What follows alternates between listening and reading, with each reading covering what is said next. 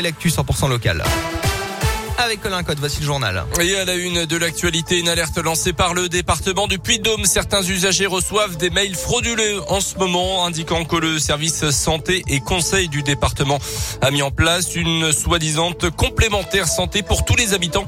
L'auteur du message vous invite à cliquer sur un lien pour remplir un formulaire. Attention, c'est une arnaque. Le département rappelle qu'il n'intervient pas justement dans le financement de mutuelles et que de telles démarches électroniques sont frauduleuses.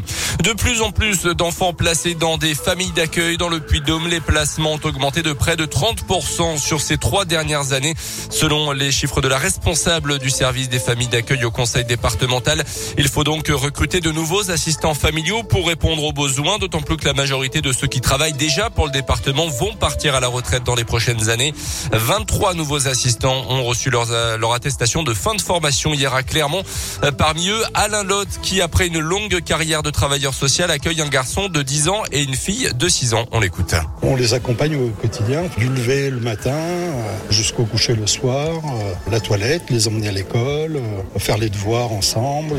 On va aussi partir en vacances ensemble, une semaine à Argelès, en mobilhome, toute la vie comme avec ses propres enfants. Quoi. Parce que bon, ils ont été chahutés, enlevés des parents, des fratries des fois.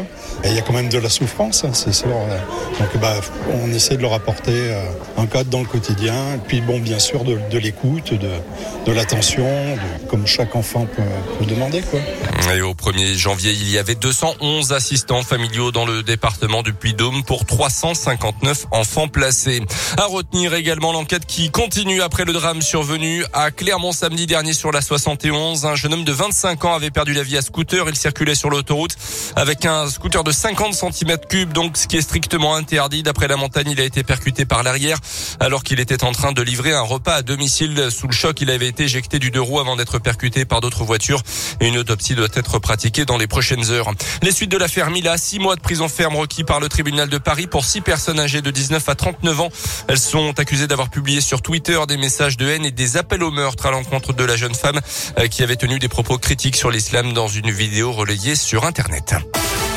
Dans l'actu également, le deuxième tour de la présidentielle dans 11 jours maintenant, une cinquantaine de sportifs français ont pris hier soir position en faveur d'Emmanuel Macron dans une tribune publiée par le Parisien. Laure Manodou, Antoine Dupont, Tony Parker par exemple appellent clairement à voter pour le président sortant le 24 avril prochain.